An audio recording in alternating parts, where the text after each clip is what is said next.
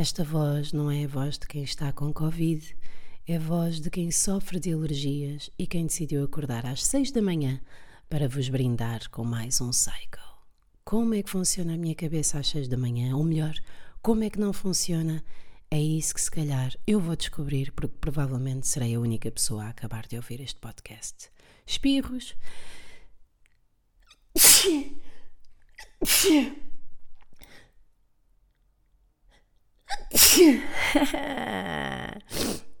Fungadelas e bebidas de leite, bebidas de leite com aroma a amêndoa do continente e uma garrafa de água da Quechua do Decathlon, da Decathlon.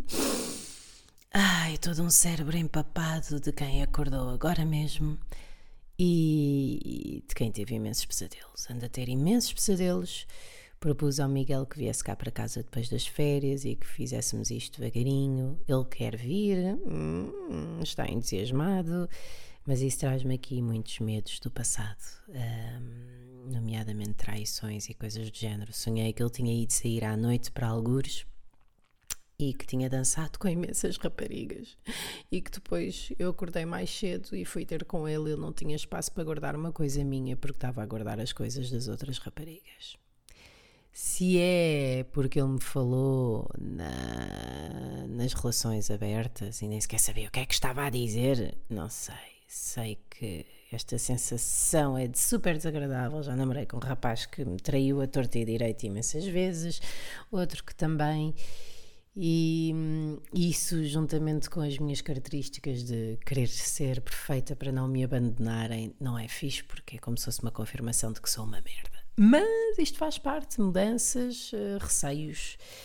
Ora bem, uh, patronos, como é que vocês estão? Tenho estado imenso convosco, ainda a semana passada uh, vi a Sara e o Pedro Uh, muito fixe, tenho, tenho estado a adorar conhecer-vos melhor, estar convosco, uh, saber que vocês têm interesse em ir ver as minhas atuações. Muito, muito giro mesmo. Pá, comove-me. Fungadela. Uh, tenho estado bem, tenho estado contente. Vou voltar agora ao meu plano nutricional porque, pronto, notei que andava a sabotar-me outra vez. E ontem tive uma consulta muito interessante. Mas isso, se calhar, vou deixar para a zoomada de hoje, à data de que estou a gravar este podcast, porque houve ali alguns raciocínios que, apesar de terem sido apenas para a minha pessoa, poderão ser interessantes também para vocês. Reflexões engraçadas. Uh, o que é que eu tenho mais para vos contar? Pronto, é isso, olha, nível. O resto eu vou, o resto eu vou dizer no episódio, mas uh, isto é só para vocês, no entanto, dia 9 de junho vou atuar no Camões, que é um espaço muito giro da Loja, que é uma comediante elétrica e que tem uma personalidade incrível. Camões é um cine-teatro, o sítio é muito, muito giro e aquilo é para comediantes mais iniciados Uh, para malta que ainda está a aprender técnicas de palco, dicção, o que é que resulta e o que é que não resulta com o público. No fundo, somos todos, mas pronto, é malta que ainda anda ali um bocadinho mais às aranhas, a limar texto, e é isso que eu vou fazer também. Vou pegar naquele meu texto que muitos de vocês já viram e vou melhorar uh, e, e apresentá-lo depois novamente na quarta-feira. Só tenho 10 minutos, portanto apresentarei apenas metade para, para ir melhorando e melhorando, melhorando, e tenho estado a atuar mais para também se, ver se depois no dia 4 de julho faço boa figura no, no Luísa Todi com o Guilherme Duarte. Ai, muito cedo, não é? Mas vamos a isto. Quer dizer, é cedo para mim, vocês estão a ouvir isto a outra hora qualquer. O Nodi está a fazer questão de cagar durante 6 minutos, não sei se conseguem ouvir. Pá, é, é, é desalmado. Isto é uma coisa desalmada. Ok, já parou. Ele, ele sente, ele, nós temos aqui um entendimento que é quando é que é demais ele sai da caixa. Espero que estejam bem. Falamos logo à noite. Vou agora começar o Psicoterapia sem edições, só para vocês. Sim? Vamos a isto. Puxar o ranho primeiro. Olá, bom dia ou boa noite ou qualquer coisa do género. Estou a gravar isto às 6 da manhã. Ontem tinha feito o compromisso de gravar o psicoterapia, mas apeteceu-me dormir. Isto quem tem uma filha e vai adormecê-la e depois acha que a seguir ainda tem vida. Uh, pronto, não passa de uma ilusão e eu continuo a iludir-me.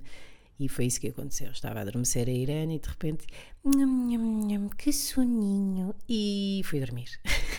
Estou a rever o The Office. Não sei se é a rever ou a ver, porque eu tenho ideia de ter visto alguns episódios, mas acho que não os vi todos, ou não sei se vi com esse seguimento. E hum, pronto, é uma das bases, é, é como um Friends para quem gosta de humor.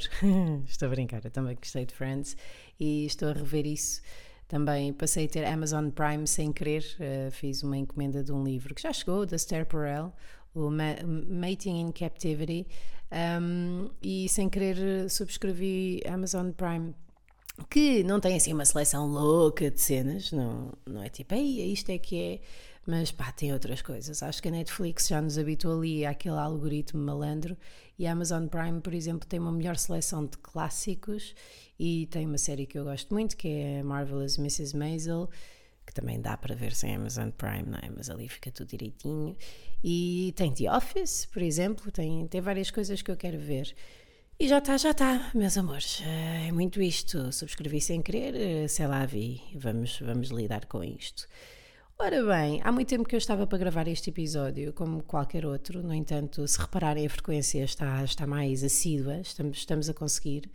E porquê? Porque, hum, como vocês têm ouvido nos outros episódios do Psycho, agora decidi começar uma nova temporada. Esta é uma terceira temporada do Psicoterapia, que é a vida uh, quando melhora, ainda mais, que é do género antes de medicação e depois de medicação a, fazendo aqui o, o, reparo, a adenda, que isto não se deve tudo à medicação. Há malta que toma medicação para algumas coisas que, que não muda assim tanta vida, se calhar, ou outros que muda para pior. No meu caso mudou ou tem mudado muito para melhor, mas não sei o que é que se atribui à medicação. Há fase em que eu estou em que permite tomar medicação, que nunca tinha tomado antes, ou se é o meu trabalho interno. Isto para mim é uma dúvida, não é? Gostava de dar os meus kudos todos. Ei, Joana, a tua cabeça, a tua evolução, és incrível. Mas se for por causa do doping, é, é outra coisa. São seis da manhã, portanto, este este narizito, isto aqui ainda tudo entupidito, como diria Rita Camarneiro, uh, é, de, é, pronto, é matinal. Não são só os homens que têm cenas matinais, eu também acordo assim meio entupida e com alergias, sou alérgica a pólen, uh, o que é desagradável porque assim só, só posso fumar erva. Por acaso nem isso. Sabem, sabem que aqui a vossa querida uh, não se mete nas drogas? Um charrito assim, quando a malta, quando havia Covid, não é? Uh, blá blá blá, mas não, não bebo álcool um, e raramente fumo coisas e nem nunca fui além da, da ervita ou da bolota ou uma coisa assim. Chamem-me de conita, mas não, não é a minha cena. O que é que eu estou a ver agora? Pergunto a vocês. Hum. Os patronos já sabem, porque antes de cada episódio há 5 minutos, ou 4, neste caso foram 4 e 50, que gravo exclusivamente para eles e vocês podem tornar-se patronos, não fiquem. Não, está tudo bem. Tornem-se patronos. patreon.com.br Joana Gama. Têm acesso aos episódios em primeira mão, antes dos outros, nem que seja 30 segundos. Têm 5 minutos exclusivos. Têm encontros uh, pelo Zoom. Uh, comigo e com toda a comunidade, com a família de patronos e temos, sei lá, atuações, aquelas atuações que eu faço unannounced, uh, os patronos sabem sempre quando é que vou fazer. E hum, pá, sei lá, vamos mantendo contacto, tem sido, tem sido muito bom. Mas não me vou alongar com isso. Não querem ser patronos, querem estar a mamar este podcast à borla, mamem. São 3 euros por mês, mas façam o que quiserem. Por falar em atuações unannounced, tenho atuado, tenho atuado muito mais, comparativamente com o ano passado, então, uh, beleza. Mas eu comecei a fazer isto há muitos, muitos anos. Uh, ainda era eu uma adolescente uh, com as mamas no sítio. Comecei a atuar, acho eu, foi em 2009, 2010. Fui fazer um curso de stand-up comedy na, na Bang Produções, que agora todos os comediantes repudiam esse início. Eu sou uma merda, eu sou uma merda, porque quem gera aquilo é uma pessoa incrível, mas é muito na lógica do hustling. Uh, portanto, concretiza muito bem os objetivos propostos, mas sem grande classe, digamos assim. No entanto, foi isso que me fez ir a palco. Uh, num dia estava na Mega, e eu gosto de estar sempre a aprender, e não sei o que é Mega, para quem não saiba, é Mega Hits, é uma rádio eh, para jovens. E hum, estava aborrecida a pensar, ah, tenho de aprender qualquer coisa, não, não. fiz um search no Google e, sei lá, vi vários workshops de olaria, fotografia, também fui tirar um de fotografia, uh, e de stand-up, então meti-me de stand-up, comecei a atuar, isto em 2009, 10, 10, não, 2007, 8, 9, 10, 10, estamos em 2021, ok, 11 anos, é capaz de ser isso. E, e fui para esse, para esse workshop. Isto porquê? Porque eu nunca me tinha percebido que eu era engraçada, porque a minha mãe é muito engraçada, o meu padrasto ri-se, uh, o meu pai também é muito engraçado, e portanto eu achava que isto era pronto, normal. Na faculdade a malta ria-se, mas toda a gente se ria. Só no, quando entrei no meu primeiro emprego é que reparei que realmente eu tinha ali um gancho que a maioria das pessoas não tinha. E isso fez-me pensar: querem ver que eu sou hilariante? E fui tirar esse tal curso, comecei a atuar e fazer stand-up comedy ao início é uma dor gigante, porque é sempre, mas no início temos toda a fantasia do que é um fracasso na, na cabeça e estamos muito mais verditos a querer buscar a nossa aprovação por esta escolha que nós fizemos. Ou seja, será que sou engraçada ou não? Será que mereço estar aqui ou não? Ainda não temos nada disso validado com mais nada, a não ser os nossos amigos. Tu muito engraçado, blá, blá, blá. Uh, e então é tudo muito duro para nós. Além de que, psicanaliticamente e psicologicamente, obviamente que está aqui envolvida muita coisa na, na, nossa necessidade de validação, de queremos ser vistos, de talvez estarmos a empanturrar-nos com validação externa por não termos tido uma, uma boa relação, uma relação estável de apego com a mãe, com o pai. Não vou tornar isto chato, mas o que eu quero dizer é que o ato de ir a palco e de fazer stand-up é muito bruto, é de uma violência gigante Uh, e também traz a, a, sua adrenalina, como é óbvio, e quando resulta é uma sensação imensa de, de ego preenchido, de, de tudo. É como, como se nos tivesse nascido um filho, só que uh, dura muito pouco. dura muito pouco essa sensação. No meu caso, já não. No meu caso, já dura até à próxima atuação. Fico a sentir-me a campeã mas lembro-me que no início, eh, como lá está, como também tinha muitas atuações e era iniciante, essa, essa sensação de, de, de arrasei não durava quase tempo nenhum, até porque conseguia sempre pôr defeitos. E era disto que eu queria falar-vos hoje. Primeiro, um, persona, conteúdo de stand-up, o que é que somos, o que é que não somos. Obviamente não posso falar por toda a gente, uh, vou falar só sobre mim, como sempre, não sou especialista em stand-up, também não sou psicóloga, portanto vou dar-vos aqui o que são apenas opiniões e observações. Aquilo que eu reparo é. Nos meus textos para stand-up comedy eles têm sofrido algumas alterações, no entanto, nunca deixei de ser quem eu era. Uh, nos primeiros textos eu queria apenas ter graça. Portanto, interessava-me zero se era verdade, se não era, sobre o que é que era. O primeiro texto, por acaso, era sobre mim. Era sou tão organizada que quando nasci até dobrei a minha placenta. Por acaso era uma coisa que talvez pudesse recuperar. Uh, mas depois comecei a ir, lá está, gozava com a malta do i5. Sim, sou, sou tão velha a esse ponto. Do Facebook, olhem, de ser traída, de vulvas. Tinha um texto muito interessante sobre uh, haver a necessidade de criar, provavelmente, um, um sutiã para vulvas, porque já que tanta gente mostra o seu camel toe, que devia haver vulvas em condições. Uh, e esse era outro texto. Uh, depois uh, tive um hiato de, sem fazer stand-up, fiz durante lá está esse tempo todo. Depois fiz comédia de improviso na comuna. Depois uh, casei-me, hum, engravidei e comecei a fazer manhãs na rádio. E tudo isso junto não me fazia sair de casa para, para ganhar 5 euros ou menos. E se calhar em bebidas, que é coisa que eu não consumo. Portanto, hum, fugi aí um bocado ao ao desconforto do, do stand-up, porque também não estava bem da cabeça. E era, e era este paralelismo que eu queria falar um pouco, que é que eu não sei se se estenderá mais do que ao stand-up, mas que, que eu tenho visto a vida cada vez mais por essa lente, que é conforme o nosso equilíbrio mental ou o nosso estado atual, as coisas correm de uma maneira proporcional a isso. Isto é, eu noto que agora estando num sítio mental, pá, não sei explicar seis vezes mais, 600%, 600 melhor do que aquilo que eu estava há 10 anos, noto que não só a criatividade me flui de outra maneira, sem tanto julgamento, sem tanto ator crítico, sem ah, o que é que as pessoas vão achar de eu ter escrito isto ou de não sei o quê. Um, os meus pensamentos são menos soltos, consigo ter um raciocínio, consigo também já incorporar algumas mensagens um bocadinho mais profundas. Eu não sei só falar de, de conas, uh, mas também falo, atenção. Um, mas acima de tudo, onde eu noto a maior, maior evolução é durante a atuação e no após a atuação. O que é que acontece? Antes da atuação, isto acho que se mantém. Uh, fico sempre muito ansiosa, uh, porque o que está na cabeça, o que é que eu estou aqui a fazer? Podia estar em casa a ver Netflix ou Amazon Prime, uh, não precisava disto, não precisava de estar aqui, apesar de agora ser o meu emprego, portanto preciso de estar ali. Mas a ansiedade acho que é comum a todos. Eu vejo comediantes bem mais estabelecidos do que eu uh, super nervosos antes de, de, atuarem, sem conseguirem fazer contacto visual e não conseguirem falar pão, portanto, isso acho que é comum a quase todos. Uh, muitos de nós decidem beber umas cervejinhas antes ou mais do que isso para conseguirem atuar.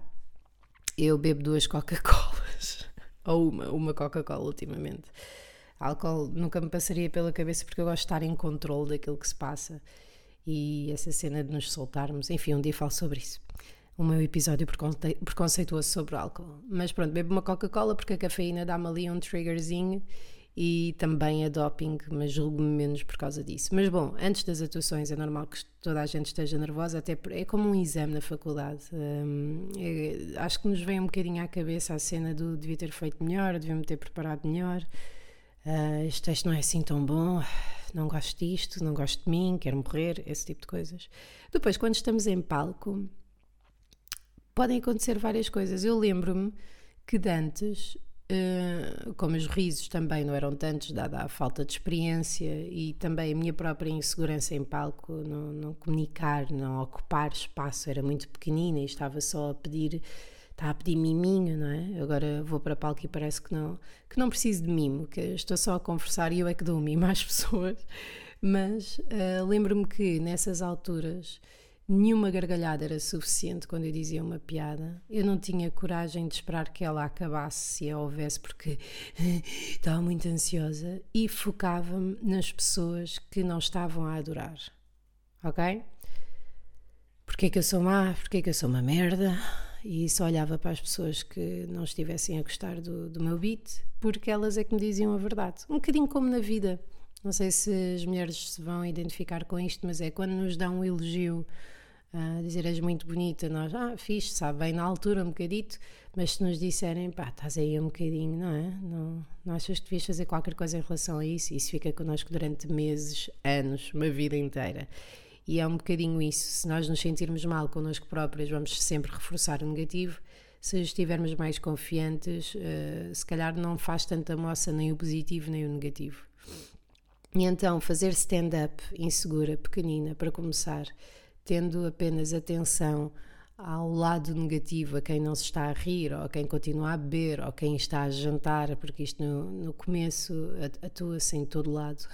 Atuei em muitos sítios assim obscuros e, e bastante, como é que eu ia dizer, não preparados para fazer stand-up, em que fazia mais sentido estar lá, sei lá, um mágico sem aqui nenhum snobismo em relação aos mágicos, mas o mágico consegue atrair mais atenção e não precisa de tanta atenção para o conteúdo. Portanto, olha, o gajo tirou uma pomba, giro, giro. Olha, o gajo cerrou uma gaja a meio. Não, estes gajos que vão aos bares geralmente não serram gajas a meio.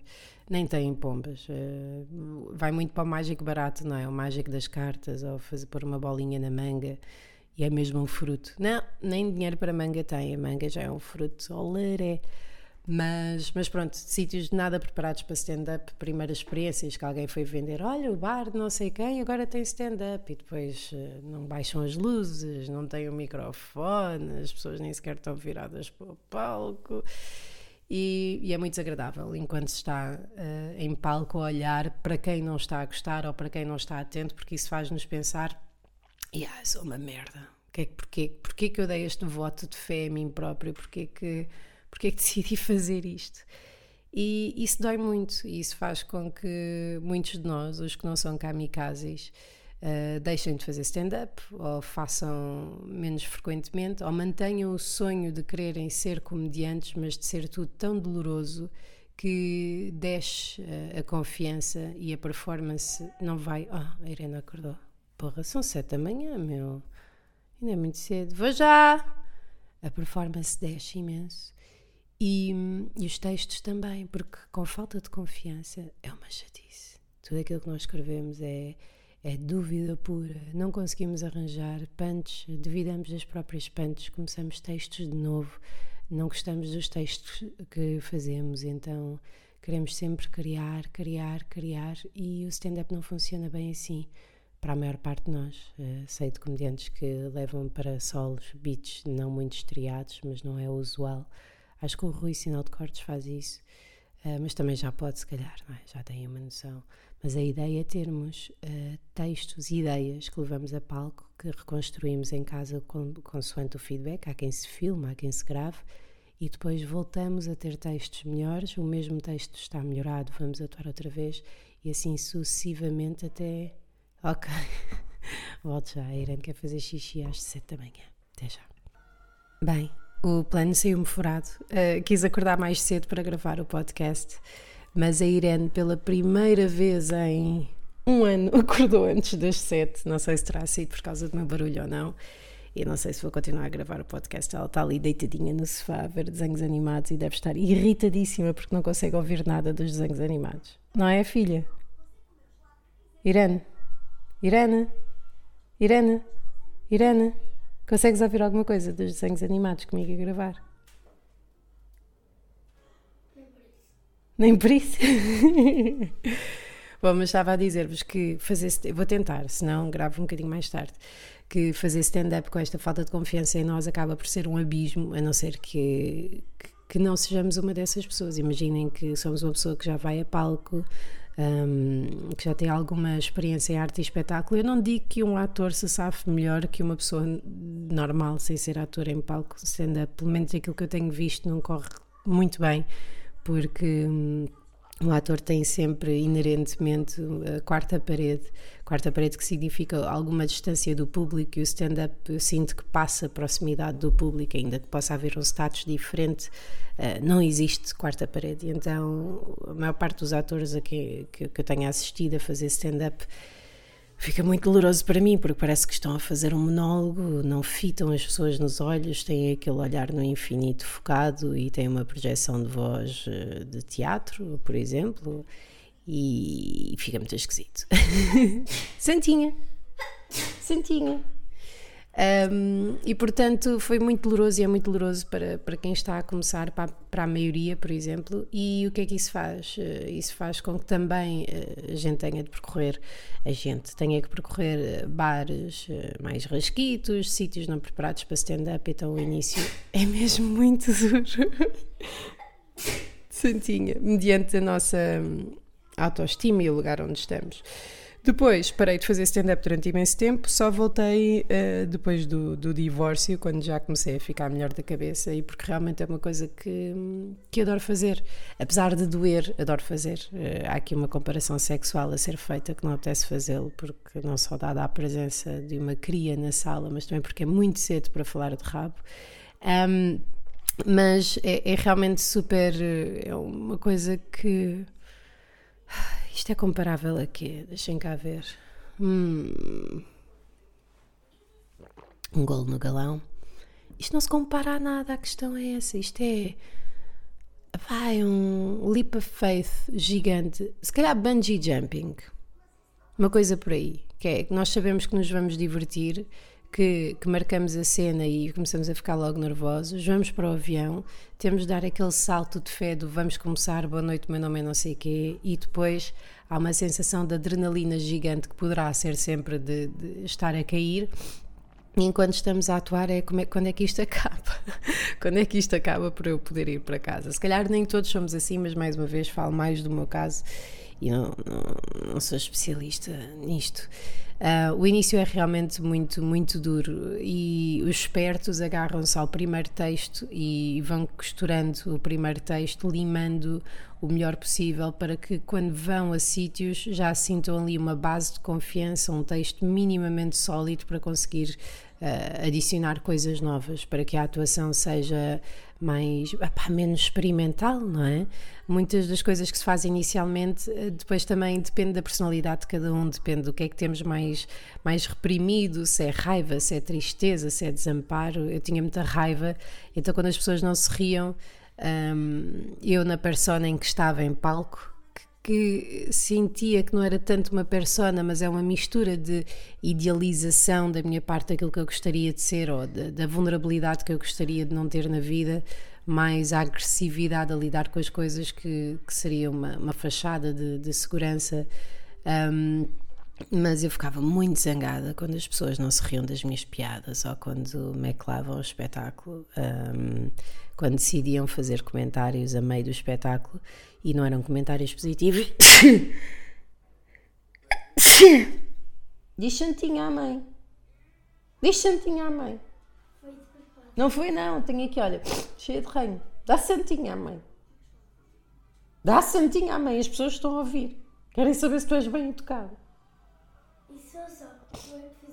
Não fiz, pá, não fiz, estou cheia de arranho. Pronto, a minha filha não confia em mim. E então as pessoas não gostavam, ou não ouviam, ou faziam comentários. Isso acontecia muito em terras mais recônditas, eu estar a falar e falarem por cima, não respeitarem o que estava a acontecer, não só por minha responsabilidade, porque provavelmente não enchia o palco, uh, também por não haver condições para stand-up, e acredito que alguma porcentagem por, por ser mulher nesses sítios. não sei se sou eu que estou a ser preconceituosa, mas provavelmente não. Um, e então eu era agressiva para com essas pessoas. Eu tenho alguma capacidade de resposta rápida e de raciocínio rápido, e quando isto é usado para o mal, uh, criava mau ambiente. Uh, já contei este episódio algures, não sei se foi no, no Maluco Beleza, mas coisas como ir a uma aldeia e sentir que as pessoas não estão a entender as minhas piadas e a dizer ah, vocês também não se, não se conseguem rir porque são todos filhos de primos e é engraçado porque nem isso perceberam. Um, portanto, eu respondi, era muito agressiva com as pessoas, isso também não, não ajudava a que as noites fossem agradáveis, parecia que estava a criar uma, uma espécie de guerra entre mim e o público, ou seja, vocês não me dão o que eu quero, então odeio-vos, quero que vocês faleçam. Muito por aí, isso não é. Não é não sei, há pessoas que gostam, há personagens que gostam. Uh, Estou-me a lembrar agora de um comediante que é incrível a nível de texto, incrível a nível de entrega um, e que também ostraciza bastante o público. Não sei se ainda o faz, mas faz parte da persona. Não sei quanto daquilo é que vem dele ou não. mas eu acho que vem tudo dele, acho que vem também do mesmo sítio de onde vinha da, da minha parte. O que não quer dizer que quem ostraciza o público esteja no início da sua carreira, não é isso que eu estou a dizer. O que eu estou a dizer é que provavelmente o sítio mental onde está faz com que haja essa necessidade de ostracizar o público, que é como se nos sobrepuséssemos ao valor deste na nossa vida, porque quanto mais dependentes estamos de uma coisa, menos gostamos de reconhecer essa dependência e, e ao sermos negativos com o público parece, pá, eu estou-vos aqui a dar uma coisa, estão a ver, estou, querem, não querem, não querem, vão para o caraças. E pronto, não sei se isso será a maneira mais. Caraças, sim. Não sei se isso será a maneira mais saudável de, de levar a vida. No entanto, depois fazemos pausas, voltamos, desaparecemos do mapa. Há muita gente que começa, que atua muito e depois desaparece uh, e que nunca volta. Há malta que volta e que depois diz: Uau, por exemplo, o Juan Pereira vai e não vem, vai e não vem. O Rosa só vem. Uh, não gostei disto, mas ele ah, não me lembro de ele ter parado de atuar. Uh, eu, pronto, parei durante muito tempo. Há malta que, que fazia na minha altura, quando eu era mais nova e que nunca mais vi. Há outros que continuam a fazer, uh, Davides Cristinas, Fernandos Lagunas, não sei, isto se calhar é o nome de um carro, já não me lembro bem. Depois essa é outra, o Guilherme Fonseca, que foi um dos primeiros a fazer stand-up comedy em Portugal. Já sei, o Tochas também, o Tochas também foi um dos primeiros comediantes. Mas acho que o Guilherme Fonseca tinha o sindicato com António Raminhos e não sei se seria Carlos Moura, não sei. Um, e foram o primeiro grupo de stand-up em Portugal. Eu também tive um, tive um que se chamava Saia na Saída, era eu, Hugo Rosa, Juan Pereira e Guilherme Fonseca. Acho que Guilherme Fonseca é capaz de ser o cameo mais requisitado para grupos de, de stand-up comedy, porque dá aquela solidez de, de quem faz isto há muitos anos E, e pá, nunca falha, nunca falha. Portanto, é bom ter, eh, ter sempre alguém mais profissional quando se faz alguma coisa. Mas eh, depois, era isto que eu vos queria dizer. Tenho notado, não sei a que é que se deve, se, se é à medicação, se é ao trabalho interno, se é à maturidade, porque reparem, agora tenho 34 anos, na altura tinha 27, 28. Quer dizer alguma coisa? O que é que vai fazer? Hum, vai desenhar?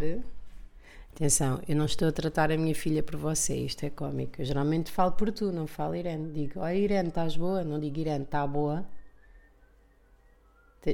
Só assinar com a cabeça ninguém sabe. Queria fazer-te uma pergunta, só uma pergunta, vê se respondes aqui. Achas que a mãe tem imensa graça? Não. Porquê? Anda cá. Achas que eu sou uma boa stand-up comedian? Nem és stand-up, nem és comedian. Agradável, Irene. Obrigada. Quem é que tem mais graça? Quem é que tu achas mais graça no mundo? Este, aos desenhos animados, ao Gumball. Mas tipo, a graça de ter piada ou a graça de gostar mais? Graça de ter piada. Tá bem. Estou? Está lá, as pessoas estão no carro agora a ouvir isto, a pensar: bem, foram embora. Não faz a mínima ideia? Sou eu, filha. Quando não, Não é sabe, nada. sou eu. Não Sou é. eu ao pai. Quem é que tem graça? Eu já te pedi para não fazeres piadas e, e, e tu continuas. Desculpa, filha, está-me no sangue. Sei, mas as piadas no sangue têm que se tirar, vais lá ao doutor. É a melhor comediante de sempre. A minha filha é brutal. E não Minha. vou ser comediante quando crescer. Não vais ser comediante? O que é que vais ser? PJ.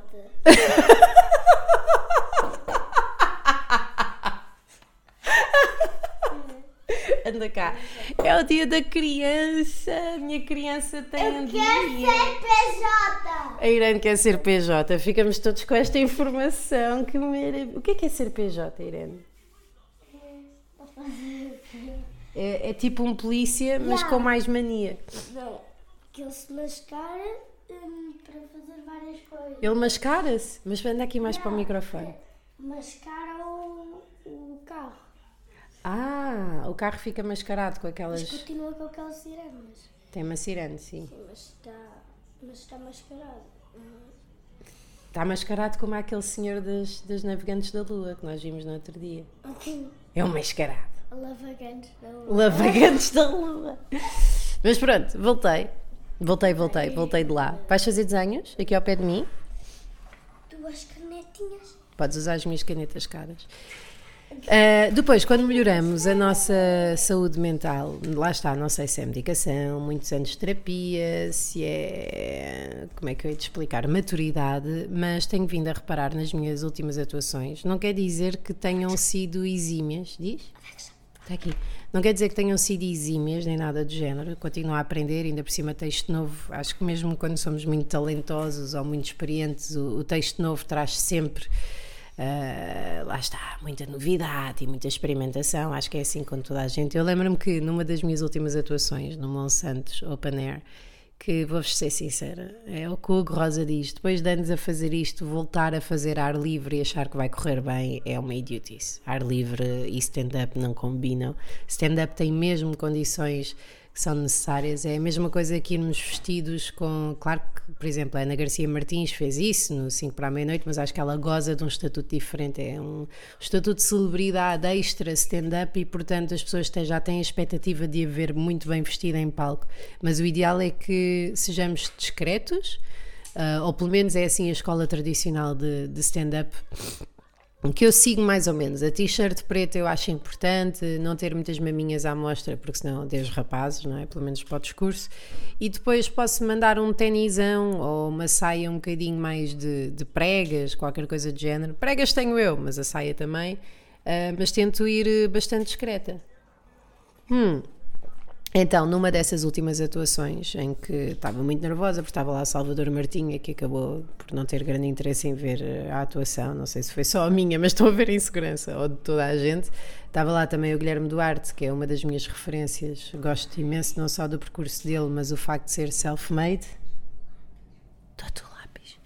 Um, e então decidi perguntar-lhe, erradamente, porque sabia que a opinião dele me iria influenciar imenso. Portanto, perguntar-lhe: então, o que é que achaste? É, é, é, pá, é estar a pôr o peito disponível para. Peito, não foi peito, disponível para, para balas.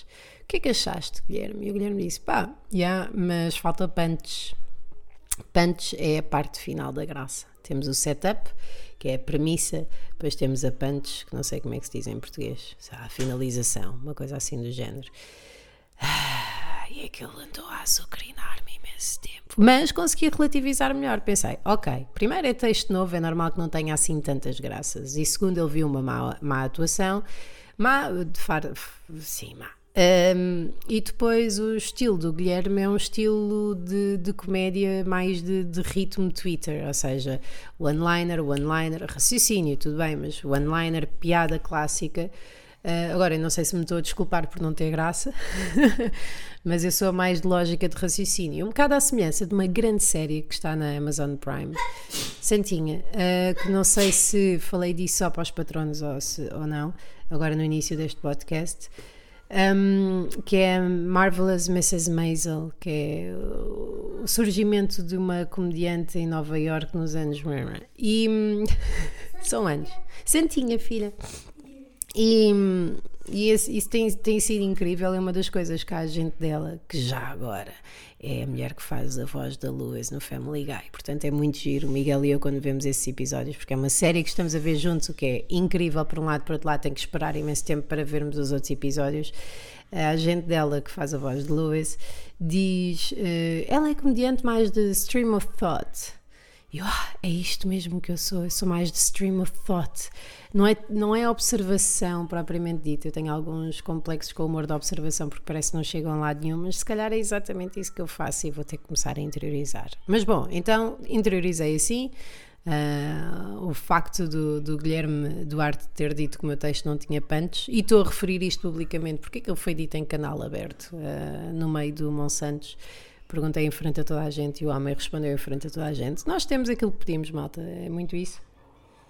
Hum, mas reparei que durante a atuação, apesar de ser um espaço aberto e de, de, o som não chegar a todo lado com a mesma intensidade e de haver malta a jantar, ainda para mais pós-Covid, você, vocês não sabem, os comediantes são peritos a arranjar desculpas para que as coisas não corram bem. Nenhum, nunca nenhuma é suficiente para ir libar a nossa responsabilidade, mas é, é estava chuva, as pessoas não estavam tão bem, estava vazio, também ouvia-se. Agora com a máscara uma pessoa não vê, os bilhetes, tem que se cobrar bilhetes, senão as pessoas não vão ver stand-up, vão jantar. Uh, eu também não estava nos. Opá, ir a seguir este gajo que é uma merda também faz pessimamente para mim. Sim, não disse nada, desculpa. Um, ok. Uh, e então somos peritos a arranjar desculpas. No entanto, nessa atuação no Monsantos, apesar de não conseguir chegar a toda a gente, mas também pensei, eu não quero chegar a toda a gente, eu não quero ser o Nilton, eu não quero ser. Atenção que o Nilton deve meter bastante ao bolso, mas não quero ser o Nilton no sentido em que eu não quero fazer comédia um, bland ou fluffy ao ponto de agradar a toda a gente e de não causar nenhum incómodo. Eu não quero fazer isso. E o facto de, de já estar no, no meio da comunicação há algum tempo faz-me crer que há espaço para todos e que há géneros. E, portanto, eu quero agradar ao tipo de público a quem eu agrade. Se isso significar uh, eh, 70% menos de pessoas, pá, ainda bem, porque eu não quero estar a esforçar-me, a espartilhar-me e a mudar o meu estilo para, para ter o máximo de pessoas. Eu sempre fui assim, por exemplo, quando, quando trabalhei na minha empresa anterior, né, no Grupo Renascença, e me foi proposto ir para a RFM, eu depois também quis voltar para a Mega, também por outros motivos, porque não era o facto de ser a rádio líder de audiências em Portugal que me entusiasmava. O que eu queria era sentir que estava no sítio certo, ou, ou pelo menos no melhor sítio possível dentro daquelas condições. E é assim que eu estou a encarar o stand-up também agora, que é, eu estava em palco senti que, que não havia condições para, para fazer stand-up, ou seja, não era um auditório, não era um bar, ainda por cima eu prefiro muito mais ir a bares do que a auditórios. Sinto que auditórios é mais fácil de fazer, apesar do medo de fracasso ser maior, mas acho que trabalho melhor bar. Um, e, e nessa atuação em vez de me concentrar ou de ficar irritada ou zangada com as pessoas que lá estavam e que não estavam a viver o stand-up na sua plenitude e que, aliás, tinham pago 13 euros para ir ver o espetáculo, mas ainda assim não estavam presentes. Uh, concentrei-me num grupo de pessoas, vários grupos de pessoas, mas num grupo de pessoas que estava à frente, que por acaso são meus patronos. Sim, riem-se, claro, claro que são meus patronos e se vão rir. Também poderiam não, não se rir, a verdade é essa. Um, a Ana e o, e o Fernão, Acho que é o Fernão. Fernão ou Ferrão. Eu não sei porque fiquei assim. É o FF. Se calhar é Fernando Ferrão. Se calhar não devia ter dito o nome. Não sei. Uh, mas que estavam à frente e que foi incrível. Eu senti que estava a apanhá-los, ainda por cima depois são um casal, mais, não digo da idade dos meus pais, mas perto. e aquilo também funciona de várias maneiras, que é ser felizmente aceite por um casal de pessoas da idade dos meus pais, ainda por cima um casal tão fixe e com tão bom aspecto, um, faz-me sentir que, ok, eu só nasci na família errada. E mesmo assim nasci na família certa, porque senão o resultado não teria sido este, blá blá blá, mas é fixe ser aceito por estas pessoas, é como como se me dissesse que não tenho problema nenhum comigo e isso é fixe. Mas pronto, atuei então para as pessoas que, que estavam atentas, tentando sempre conquistar mais, fiz vários truques para isso, gestos maiores, mais modulação de voz, eh, que irritou o meu agente, Joana, menos vozes. Um, mas fiz isso e, e, fiquei grata por essas pessoas ao invés de, de me questionar sobre todo o meu talento e, e, presença por causa de todas as outras que não estavam a vir, que, que seria mais de 50%. E eu sinto que é agora que o stand-up pode voltar ou pode começar a ser o meu trabalho, porque não só criativamente já não me estou a impedir tanto, uh, ao escrever isto é estúpido, os meus, os meus colegas comediantes, porque a nós faz-nos mais confusão, não digo todos, mas ter colegas comediantes a ver do que ter público. é o sentir-nos julgados, porque isto de ser comediante tam, também traz um grande, uma grande vontade de sentimento de pertença a uma comunidade e que eu compreendo perfeitamente, sim, também porque sou eu que estou a falar disso, portanto concordo também comigo, mas que tem a ver com parecer que estamos com pessoas semelhantes a nós, porque geralmente nos grupos damos nas vistas, ou temos um grupo de pessoas muito parecidas connosco, mas no meu caso sou a pessoa que se apropria do tempo e do espaço para conversas quando, quando existe mais silêncio e domino com, com a vontade de os entreter e de ser vista, claro, mas neste grupo de pessoas parece que que estamos em casa, é como se fosse uma outra família. Eu sei que isto é bimbo, mas, mas é isso mesmo que eu sinto. Sinto pertença. E agora em palco ainda tenho muita coisa para limar, nomeadamente nesta atuação, como não se ouvia gargalhadas, não consegui fazer pausas para, para as gargalhadas, mesmo que as houvesse, acho que ainda consegui sacar uns aplausos, mas com o truque da, da pausa extensa, acho que foi a única que eu fiz.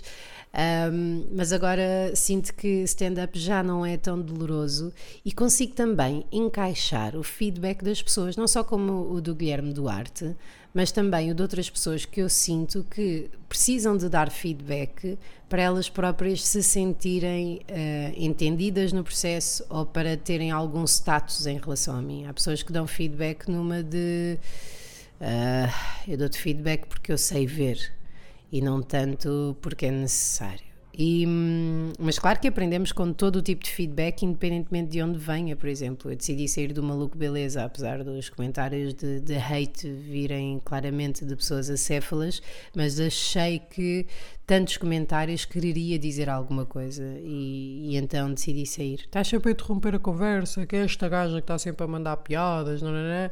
Pensei, se calhar não estou no sítio certo, se calhar isto é a mesma coisa que estarmos a ver um documentário de animais a BBC Vida Selvagem e, hum, e estar a aparecer um totó a dizer ah, ah, ah, viram o rabo ou viram uh, o nome daquele animal olhem para este pássaro, parece filho de primos. Será que há primos nos pássaros? pronto, acho que ninguém, ninguém quer isso a meio de um documentário. E o que não quer dizer que eu fosse uma, uma porcaria, queria só dizer que estava no sítio errado. À hora errada e isso acontece Portanto, queria, não sei se há comediantes a ouvir isto, mas queria dar este folgo a dizer que há fases, mas que isto também é uma coisa que acho que pode haver um paralelismo com a vida real, que é às vezes nós queremos tanto ser bem-sucedidos ou sermos os melhores numa coisa que nos focamos muito nisso. Já vou dar o meu melhor nisto, nanã. Só que às vezes trabalhar à volta é melhor porque o resultado é melhor. Uh, eu estou a fazer desporto quase diariamente, estou a ter atenção aos meus ritmos de sono, estou a tentar beber água, retomei agora uma alimentação mais, mais saudável, estou a tentar eh, estar e a arranjar amigos, uh, estou a cuidar de mim e isso faz com que o resto flua melhor. Não sei se faz sentido para vocês, que é é aquela coisa do não posso descansar porque tenho que trabalhar para ser bem sucedida. Às vezes, descansando faz com que o nosso trabalho seja três vezes mais produtivo, pela maneira como respondemos aos e-mails, tudo, se criamos menos situações desagradáveis. Diz, filha. Na caneta brush preta? Também não está aqui, Irene. Oh, tá. Só tenho aqui a small, que é 0.3, não é small, ninguém me pagou. Só tenho aqui a small, não tenho. Se calhar tira todas e vê. Eu não tenho aqui. Eu já procuro melhor, a mãe já está a acabar isto. Ai, caiu o microfone para cima das mamitas. Um, e é isso que eu queria também deixar aqui, que era o tal eh, mindset que vos estava a falar há pouco, que é, ah, estava a dizer, às vezes descansando é melhor, por exemplo, eu reparava quando trabalhava em empresa e mandava e-mails, que os meus mails eram mais restritivos e confrontativos, género, Joana, não pode ser assim como estás a dizer, é assim. E eu, em vez de arranjar uma solução, dizia, mas tem que ser assim porque não sei o quê.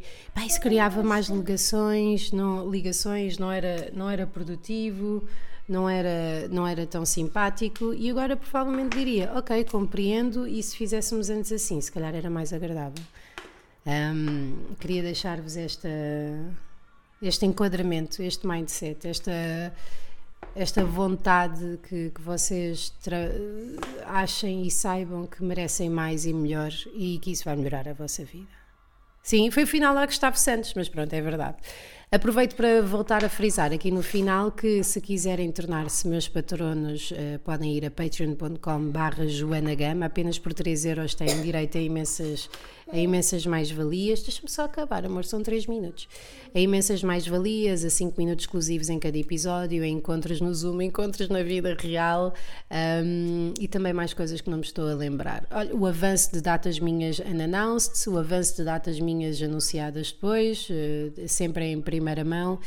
E também, por exemplo, vou fazer merchandising em breve, os patronos são meus consultores, uh, especialmente a Carolina. Um, muito obrigada por terem ouvido. Uh, não sei ainda bem o que é que vou fazer com esta terceira temporada, mas acho que vou fazer isto. Não sei, vamos, vamos vendo. Uh, quero fazer, continuar a fazer o projeto de dentro para fora e não de fora para dentro. E hum, só relembrar que dia 4 de julho Uh, vou estar na Luísa Todi com Guilherme Duarte e outros convidados, vou fazer uh, stand-up. E também dia 29 de junho, no Vilaré, há mais Banana Papaya, Rita Camarneiro e eu, desta vez com o convidado Raminhos, um dos comediantes mais antigos de Portugal. Sim, Tochas também, o Tochas, já sei, já sei, o to, exatamente. Um beijinho muito grande. Um, e não sejam felizes é do outro, não é? E cuidem-se, malta cuidem-se, que acho que foi aquilo que o meu pai escreveu no, num bilhete uma vez, quando basou. Beijinhos! Psycho!